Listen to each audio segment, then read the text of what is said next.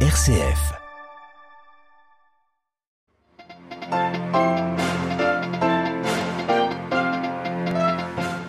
Passation de pouvoir en Grande-Bretagne ce mardi, Boris Johnson a laissé la résidence du 10 Downing Street à Londres et appelé à soutenir Liz Truss, la nouvelle chef du gouvernement.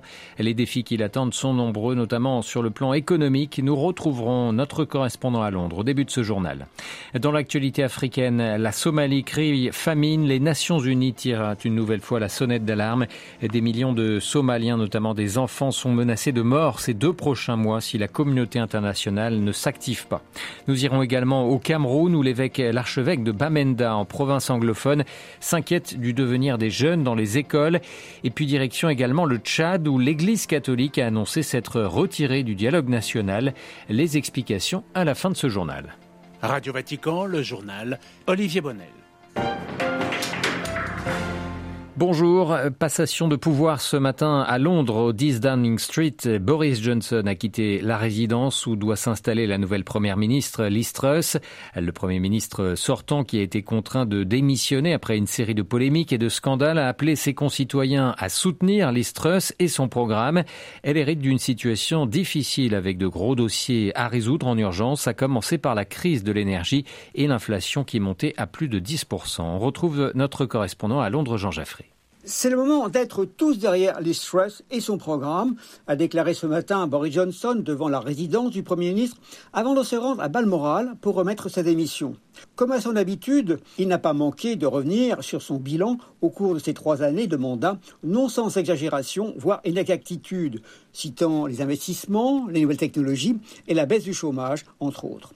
Par une allusion au fameux dictateur romain Cincinnatus, qui avait sauvé la patrie, il a laissé entendre qu'il n'écartait pas de revenir au pouvoir. Cela pourrait compliquer la tâche de Truss, qui a commencé de constituer son gouvernement avec de fidèles alliés au poste régalien. Elle a promis de prendre des mesures hardies, notamment des baisses des impôts, malgré le risque d'exacerber l'inflation, qui pourrait atteindre 18% au printemps prochain.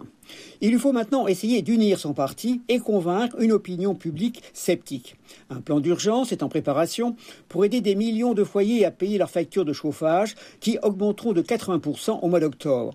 Son coût est estimé à 100 milliards de livres, plus du double du montant des aides pendant l'épidémie de la Covid-19. Autre dossier brûlant, les soins se dégradent dans les hôpitaux, insuffisance des crédits pour les écoles. Enfin, une série de grèves est prévue à l'automne pour demander un rattrapage des salaires face à la hausse du coût de la vie. Londres, Jean Jaffré, Radio Vatican.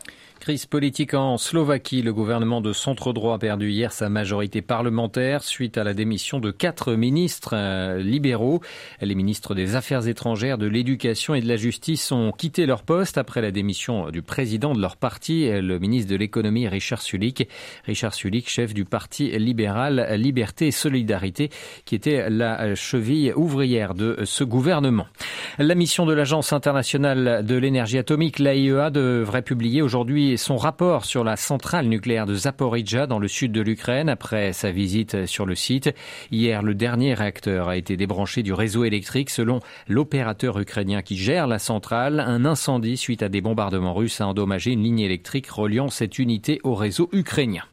Malgré les sanctions internationales, Moscou se veut rassurant. L'économie russe devrait se contracter moins fortement que prévu en 2022 et même renouer avec des épisodes de croissance trimestrielle en 2023. Déclaration ce matin du ministre de l'économie russe Maxime Rechenikov cité par l'agence de presse officielle TASS. Le président turc Recep Tayyip Erdogan a lui imputé la crise énergétique européenne aux sanctions contre la Russie. L'Europe euh, récolte ce qu'elle a sommé, expliqué euh, le président turc ce matin lors d'une conférence de presse à Ankara. La Turquie, bien que soutenant militairement l'Ukraine, ne s'est pas associée aux sanctions internationales qui visent Moscou. Russie et Turquie qui ont annoncé un accord qui devrait permettre l'approvisionnement par la Turquie de gaz via le gazoduc Turkstream euh, traversant la mer Noire. Je vous le disais en titre, la Somalie a faim et la situation humanitaire dans ce pays de la Corne de l'Afrique y est catastrophique. Les Nations Unies ont lancé hier un nouvel avertissement pour interpeller la communauté internationale. Selon les dernières données de l'ONU, la famine arrivera dans le sud du pays entre octobre et décembre de cette année et déjà plus de 200 000 personnes sont en grand danger. Marine Henriot. Une situation gravissime liée à plusieurs facteurs. Depuis juin 2020, la pluie ne tombe pas suffisamment et la Somalie est plongée dans la plus importante sécheresse depuis 40 ans. Une sécheresse qui décime les troupeaux qui sont pourtant la base du mode de vie d'une partie de la population. La sécheresse décime également les cultures qui avaient déjà été ravagées par une invasion de criquets il y a deux ans. Viennent également les confinements à cause du coronavirus et le ralentissement du commerce qui ont précarisé de nombreux Somaliens.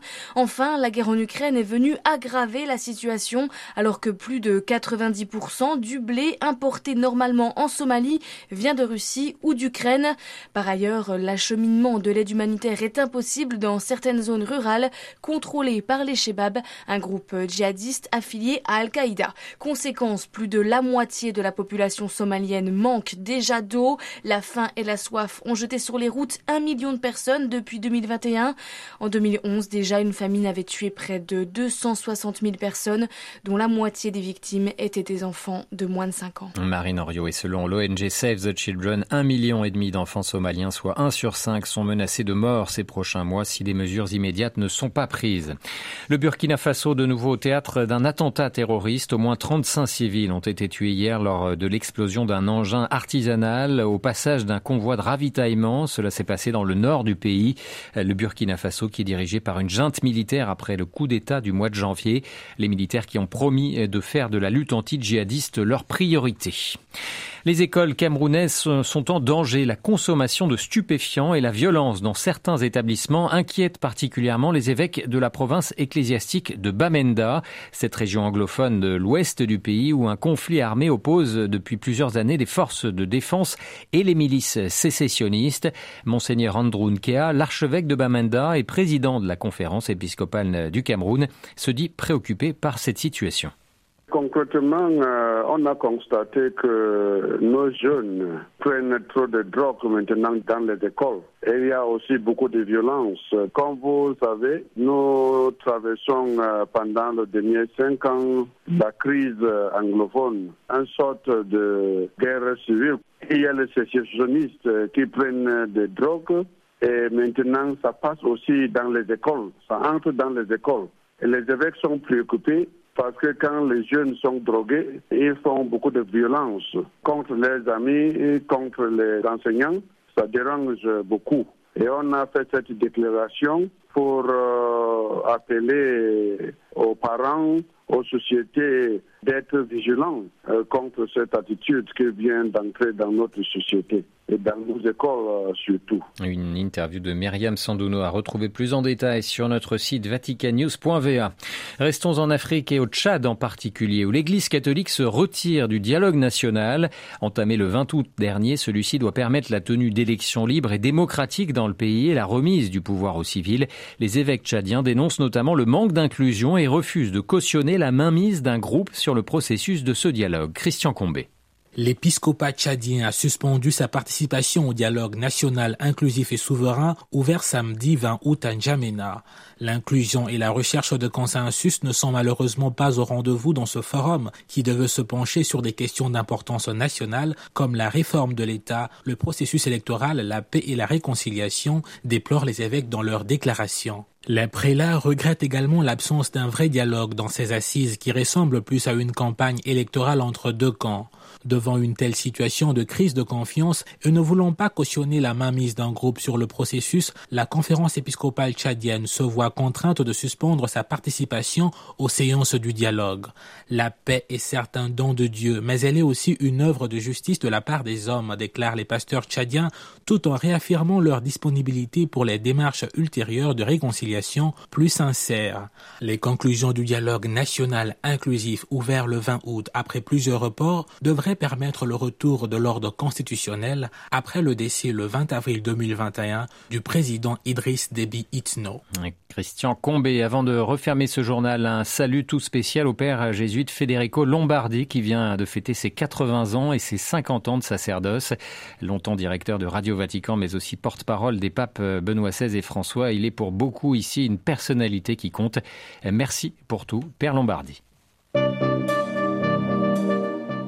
Voilà, c'est la fin de ce journal. Merci pour votre fidélité. Prochain rendez-vous de l'information, ce sera ce soir à 18h en direct de Rome. Je vous souhaite une excellente après-midi.